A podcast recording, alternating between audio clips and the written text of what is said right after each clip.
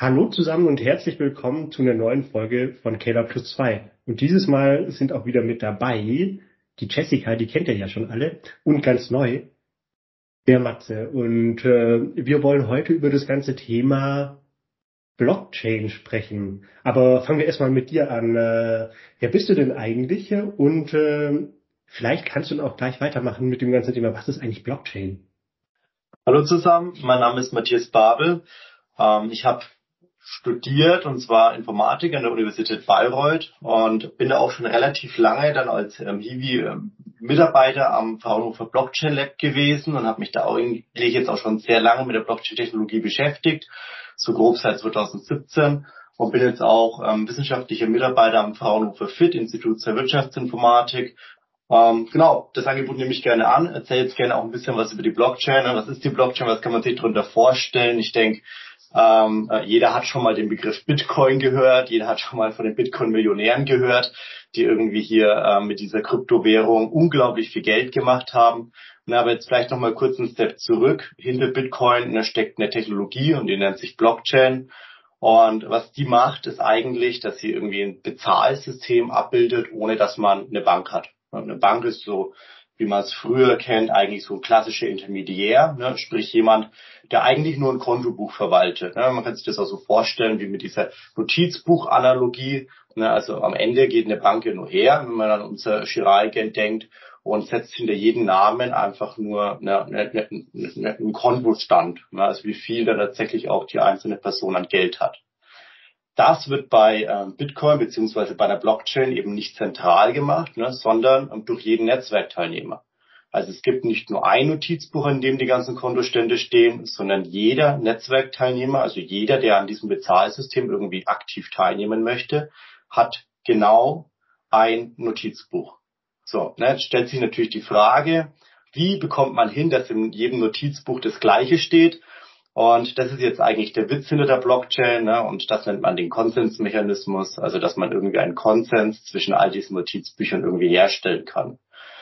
Ähm, das ist auch so ein Hauptproblem, ne, das irgendwie auch jeder mal gehört hat. Ähm, Konsensmechanismus ist gleich Proof of Work, ne, ist irgendwie ähm, ja, schlecht für die Umwelt, ne, braucht viel Strom, ähm, ne, irgendwie hat einen Stromverbrauch die Bitcoin-Blockchain wie irgendwie kleinere ganze Länder. Ähm, ne, und das ist auf jeden Fall auch ein großer Kritikpunkt, den sich die Bitcoin-Technologie beziehungsweise dann auch der Konsensmechanismus Proof of Work irgendwie stellen muss. Ähm, allerdings gibt es hier auch zu sagen direkt, ne, Bitcoin ist jetzt hier der älteste Vertreter der Blockchain-Technologie, aber eben auch nur einer der Vertreter. Und Bitcoin bedient sich jetzt zum Beispiel noch dieses Konsensmechanismus, der sehr energieintensiv ist. Ethereum aber beispielsweise ein anderer großer Bitcoin, äh, ein anderer großer ähm, Blockchain-Vertreter ne, hat jetzt umgestellt auf einen anderen Konsensmechanismus, nennt man Proof of Stake. Ne, und hier hat man jetzt nicht mehr diese großen, immensen Energiekosten, die da mit der Konsensfindung mit einhergehen. Vielleicht jetzt noch ähm, ein, zwei Worte zu dem Namen Blockchain überhaupt. Wo kommt dieser Name her? Das ist irgendwie eine Zusammenkettung aus Block und der Chain, also Kette. Und ähm, na, das einfach dem geschuldet, wie am Ende die einzelnen Kontostände abgespeichert werden. Bei einer Blockchain werden meistens nicht, ne, zum Beispiel jetzt bei Bitcoin, nicht Kontostände abgespeichert, sondern einfach nur Finanztransaktionen. Ne, zum Beispiel Robert schickt mir Geld. Ähm, und das wird jetzt eben nicht irgendwie komplett in der Datenbank abgelegt, sondern alle Transaktionen werden immer in Blöcke unterteilt, sequenziell irgendwie alle Transaktionen eingereiht. Jeder Block hat eine feste Größe. Und sobald ein Block voll ist, wird er an den vorherigen Block gekettet, mithilfe von kryptografischen Verfahren wie Hash-Funktionen, ähm, sodass man hier dann eben eine spätere Veränderung der Blöcke irgendwie erkennen würde, relativ leicht. Klasse, vielen Dank für die äh, Zusammenfassung von dem ganzen Thema. Das ist ja unglaublich komplex, was da quasi alles dahinter steckt. Und äh, du hattest es gesagt, das war, was du erklärt hast, waren irgendwie so die ganzen Anhäng äh, Anfänge der ganzen Technologie. Äh, kannst du vielleicht noch mal ganz kurz äh, sagen, warum braucht eigentlich äh, jetzt die äh, Bitcoin mit dem ganzen, äh, du hattest das äh, Proof of Work genannt, warum braucht es eigentlich so viel Strom? Also warum, warum sind da so große Energieverbräuche dahinter? Ähm, na, dafür müsste man jetzt erstmal den Konsensmechanismus ein bisschen genauer verstehen. Also wie funktioniert das überhaupt? Ich versuche es mal ganz, ganz grob zu umreißen. Na, aber da gibt es auch im Internet unglaublich viel Materialien, die das auch noch mal ein bisschen anschaulicher, nicht nur ähm, irgendwie in Sprache, sondern auch visuell darstellen. Da kann ich auch nur aufrufen, sich das mal anzuschauen. Ähm, am Ende geht es darum, dass immer nur ein Teilnehmer im Netzwerk neue Transaktionen hinzufügen darf, also das Kontobuch sozusagen ändern darf, einen neuen Block ins Netzwerk proposen darf. Und ähm, ne, die, die Frage ist jetzt einfach, wer darf das sein? Man möchte jetzt natürlich verhindern, dass ähm, irgendwie böswillige Akteure hier einen ähm, falschen Block, also einen falschen Eintrag in das Kontobuch, ne, zum Beispiel Double Spending, dass man Geld ausgibt, das man nicht hat, oder Geld, das man doppelt hat, äh, hat doppelt ausgibt. Das möchte man beispielsweise verhindern. Und deswegen sagt man, okay, wir wählen aus, wer den Block finden darf, also einen Block, neuen Block erstellen darf, indem wir ein sehr, sehr, sehr, sehr schweres Rätsel lösen lassen. Ne? Und da beginnt jetzt dann so ein Wettstreit. Das Rätsel wird gestellt. Alle zehn Minuten bei Bitcoin beispielsweise wird ein neues Rätsel gestellt. Und ähm, die Netzwerkteilnehmer rechnen dann an diesem Rätsel. Alle rechnen an dem gleichen Rätsel. Und der Netzwerkteilnehmer, der als erstes ähm, eine Lösung zu diesem Rätsel gefunden hat, darf dann eben auch einen neuen Block für die Blockchain finden sprich neue Transaktionen ähm, zum Netzwerk hinzufügen und damit dann eben auch ähm, ja, den, den, den, das Kontobuch verändern. Bedeutet, ne, die Rechnungen aller anderen waren irgendwie umsonst. Ne, die bekommen gar nichts. Aber wiederum ähm, derjenige, der den Block gefunden hat, bekommt einen sogenannten Reward. Ja, also der bekommt einmal irgendwie so ja, Mining Fees, also sprich ähm, Gebühren, die ähm, die einzelnen Transaktionssteller dann eben auch zur Verfügung stellen und wird somit dann auch für seine Arbeit entlohnt. Ähm, so viel zum grundlegenden, zur grundlegenden Idee. Ne? Warum ist es auch wichtig, dass wir hier Rechenkapazität investieren müssen? Das bedeutet einfach, wenn jemand aktiv ne, falsche Blöcke erfinden möchte, ne? und dann rechnet er, dann setzt er da ja auch Geld ein ähm, und teilt dann ne, falsche, falsche Kontostände, sage ich jetzt mal, mit dem Netzwerk. Dann wird das Netzwerk diese falschen Kontostände abblocken. Ne? Irgendwie jeder, jeder schaut sich ja die neuen ähm, Kontostandänderungen an und wenn da was nicht stimmt, dann sagen die, okay, ähm, nehme ich nicht an, akzeptiere ich nicht, ich ähm, äh, akzeptiere deine Berechnungen nicht. Und dann ist die Investition dieser Partei umsonst gewesen. Sprich, diese Partei würde Geld verlieren, wenn sie böswillig im Netzwerk agiert. Ne, und somit hat man eine Intensivierung ne, des guten Handelns. Ähm, was wiederum ähm, unglaublich wichtig ist natürlich, beziehungsweise relevant dann. Du meintest, dass es ähm, immer derjenige einen neuen Block erstellen kann, der dann auch die höchste Rechenleistung hat. Ähm, wie kann dann sichergestellt werden, vor allem wenn man noch irgendwie ein kleineres Netzwerk hat, wenn jetzt einen ähm, eine Person gibt oder beziehungsweise ein äh, Rechenzentrum, das überdimensioniert viel äh, Rechenleistung auch bereitstellen kann, ähm, dass dann eben dieses Rechenzentrum nicht äh, böswillig agieren kann, ähm, weil es jetzt sozusagen einfach die anderen übertrumpfen könnte. Wie kann sowas äh, verhindert werden und äh, muss immer erst eine gewisse Größe an Netzwerk erreicht werden, ähm, damit da überhaupt irgendwie Probleme nicht mehr auftreten? Ja, genau. Also es ist auch, eine, eine, super gute und spannende Frage. Bringt mich auf ganz viele Punkte, die ich dabei erwähnen möchte. Ähm, lass, lass, lass erstmal damit starten, irgendwie äh, zu sagen, okay, wo, wo, wo, wo kommt jetzt dann am Ende wirklich diese Energieintensität her? Und das ist genau das, was du gerade gesagt hast. Ähm, es wird dann irgendwie jemanden geben, der sagt, okay, ich möchte einen besseren Rechner mit mehr Rechenleistung ins Netzwerk reinbringen, weil ich möchte diese Transaktionsgebühren bekommen. Also ich möchte ähm, Geld damit verdienen, dass ich neue Blöcke erfinde oder finde. Ne? Und, und dann passiert natürlich automatisch ein Wettstreiten, also Wettstreit, also ein Aufrüsten von Rechenleistung. Jeder wird es mitbekommen haben. Zu einer gewissen Zeit, vor ein paar Jahren, waren irgendwie Mittelklasse-Grafikkarten nicht mehr auf dem Markt, ne, weil die gekauft wurden, irgendwie in Mining-Pools eingesetzt wurden und dann sind große Mining-Pools dann gegeneinander angetreten in den Rechnerwettstreit. Und dieses Wettrüsten hat dann am Ende auch zu dieser enormen Energiekapazität geführt, die das Netzwerk benötigt. Ne, wenn man zurückdenkt ähm, an 2016 oder 2014, da hat ein normaler PC gereicht, ein Laptop, um da mal einen Blockchain-Knoten zu finden. Ähm, ne, also das ist auch einmal der Grund, warum Bitcoin so enorm äh, energiefressend wurde und ressourcenfressend, natürlich auch in, in Sachen Hardware. Und ähm, du hast auch noch einen super Punkt angesprochen, und zwar geht es da ein bisschen um die Zentralisierung des Systems. Ne? Also wir haben hier ein dezentrales System, man, man spricht auch von dezentral geführten Kontobüchern, ein Distributed Ledger Technology. Ähm, und die funktioniert natürlich nur, wenn auch irgendwo ein Gleichgewicht herrscht. Man spricht immer von sogenannten 51%-Attacken. Also wenn mehr als 51% des Netzwerks böswillig agieren, kann das Netzwerk nicht mehr funktionieren. Jetzt ist im Bitcoin-Netzwerk oder allgemein im Blockchain-Netzwerk nicht immer ähm, ja, diese 51% gleich der Netzwerkteilnehmer. Ähm, je nachdem, welchen Konsensmechanismus du hast, na, kommt es einfach darauf an, welche ähm, also ne, welches Gut dann dein dein Netzwerk ähm, relevant ist und bei ähm, Proof of Work ist es beispielsweise Rechenleistung ne, und wenn du einen Netzwerkteilnehmer hast, der mehr als 51 Prozent an Rechenleistung stellt, na, dann kann das System einfach nicht mehr richtig funktionieren. Jetzt habe ich, jetzt habe ich äh, noch ein kleines äh, anderes Thema und du hattest jetzt ja quasi ganz viel von äh, Proof of Work äh, und Energieverbräuchen und solchen Dingen gesprochen.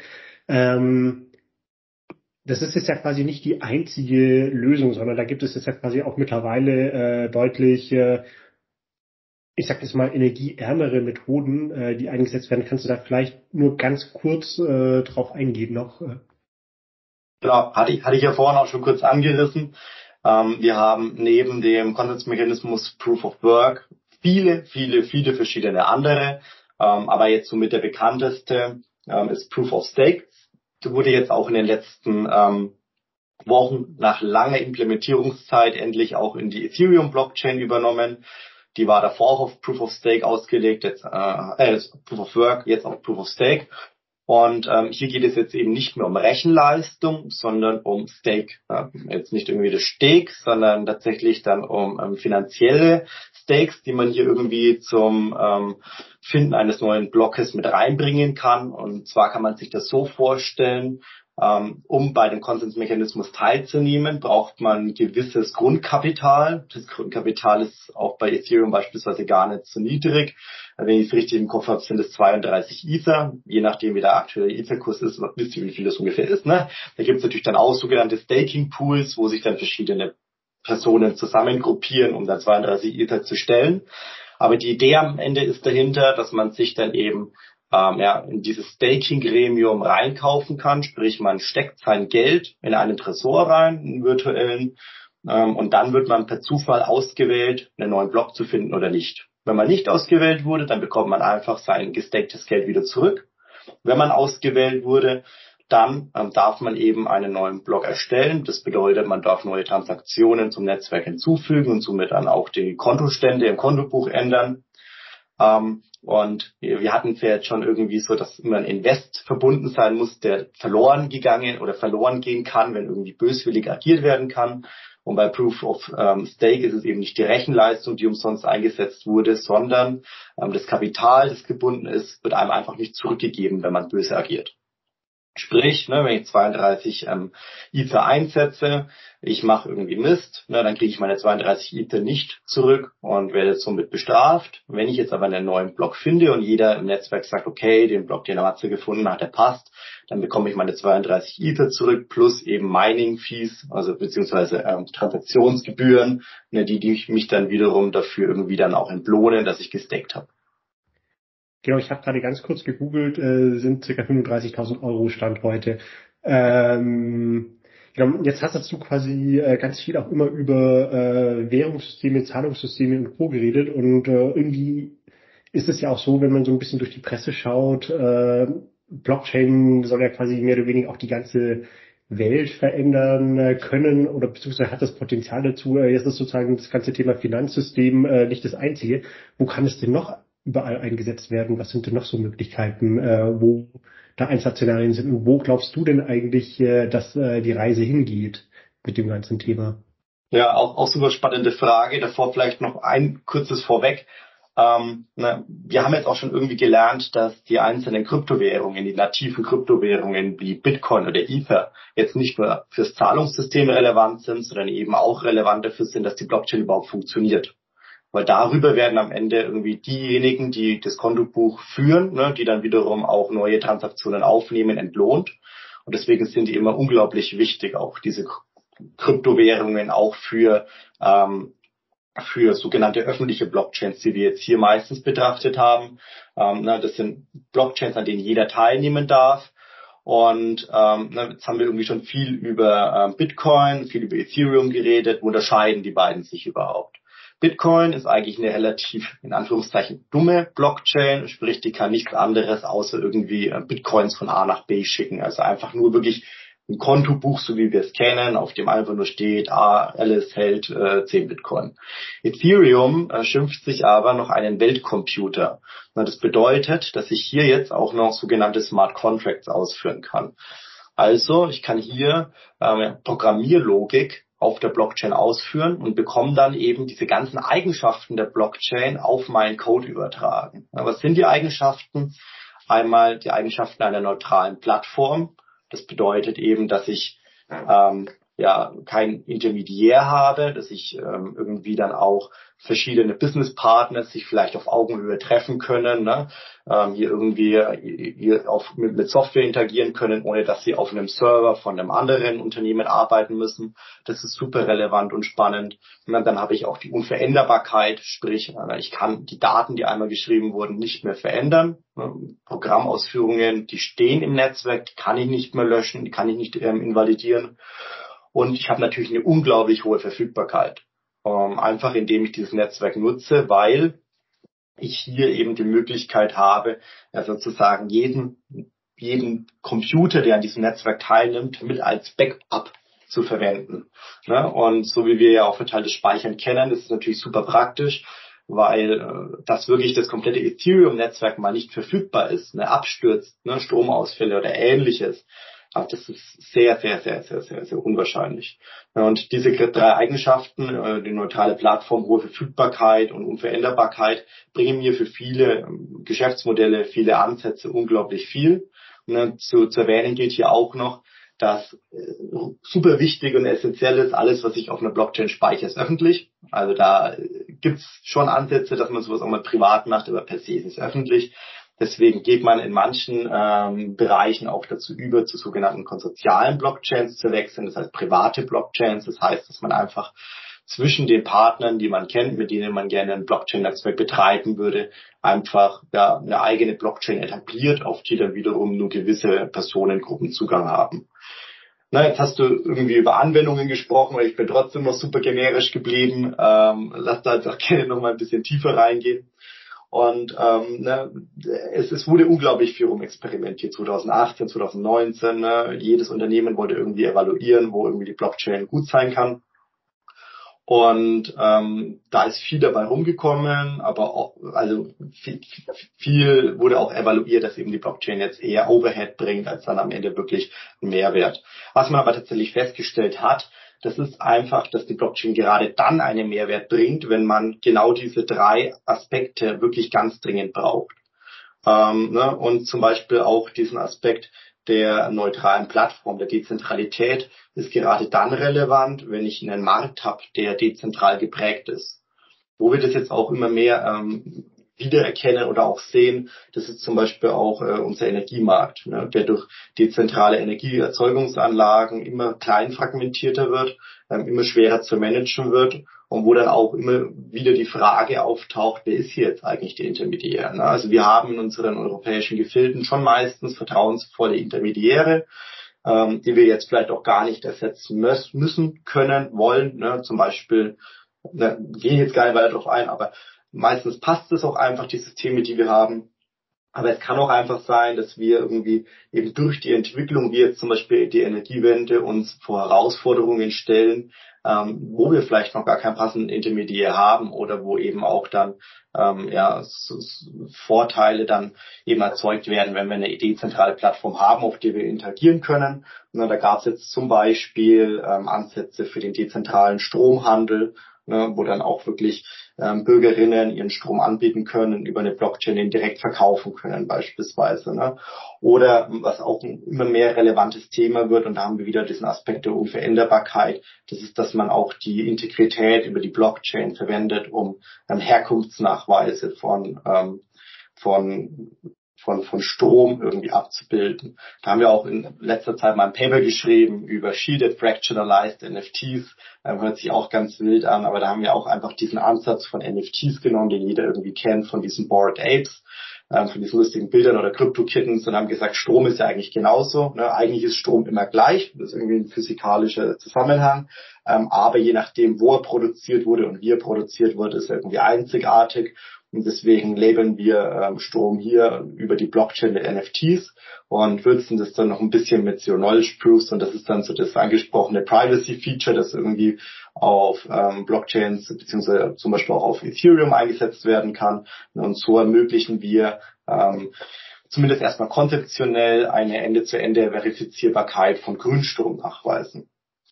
Was man auch viel gemerkt hat, ähm, ist, dass nicht nur wirklich diese normalen ähm, Blockchain-Anwendungen relevant sind, weil man ist auch dann oft dazu übergegangen, irgendwie Identitäten auf Blockchain zu speichern. Da hat man irgendwann dann gemerkt, dass es doof ist. Wir haben irgendwie die DSGVO, wir wollen Dinge auch mal löschen können, wenn sie ähm, von ihren Eigentümern gelöscht werden wollen. Ähm, geht mit der Blockchain ja nicht, das haben wir jetzt auch schon gelernt. Und deswegen hat sich hier dann aber auch ganz klar herausgearbeitet, dass wir hier irgendwie Need zu einer dezentralen Identitätsverwaltung haben. Vor allem Nutzer gedacht, jetzt mal weg von ähm, äh, den zentralen Parteien, die man hat, äh, wie Google oder Facebook, die irgendwie über Single Sign-On-Services die Identitäten von Personen managen oder dass man sagt, ja, äh, ich habe hier jetzt 50.000 Passwörter und muss mich jedes Mal über Video-Ident neu identifizieren. Und da hat sich dann auch aus diesem Blockchain-Gedanken der Dezentralität her ähm, der Ansatz von sicheren digitalen Identitäten, auf Englisch auch Sovereign Identity gebildet, SSI, ähm, an dem wir zurzeit auch unglaublich viel forschen und wir dann auch eben überlegen, wie wir hier Mehrwerte für die ähm, öffentliche Verwaltung oder aber auch für das Energiewesen ähm, beitragen können. Äh, da ist jetzt auch wieder im Sinne der Dezentralisierung die Frage, wie kann ich dann kleine Anlagen, wie kann ich die Photovoltaikanlage von der Bürgerin dann auch tatsächlich identifizieren. Ne? Vor allem, wenn ich dann, ne, und da kommen dann irgendwie die Themen alle zusammen, zum Beispiel Ende-zu-Ende Verifizierbarkeit von Grundstrom nachweisen, äh, nachweisen möchte. Ähm, und so kann man eigentlich die, diese Blockchain-Serie ähm, zusammenfassen unter irgendwie einer vertrauensbildenden ähm, Infrastruktur, die es eben versucht, in Bereichen, die aktuell irgendwie noch ein bisschen grau sind, was irgendwie so das Vertrauen angeht, ähm, einfach zu beleuchten. Mega cool. Das ist, äh, glaube ich, äh, eine unglaublich spannende Zusammenfassung gewesen. Und ich glaube, wir hatten jetzt äh, auch eine unglaublich äh, informative Folge, wo man äh, wirklich unglaublich viel lernen konnte. Danke dir, Matze, fürs Dabeisein. Das war sehr cool und euch allen da draußen äh, vielen Dank fürs Zuhören und äh, bis zum nächsten Mal. Macht's gut. Ciao. Danke, ciao. Ciao.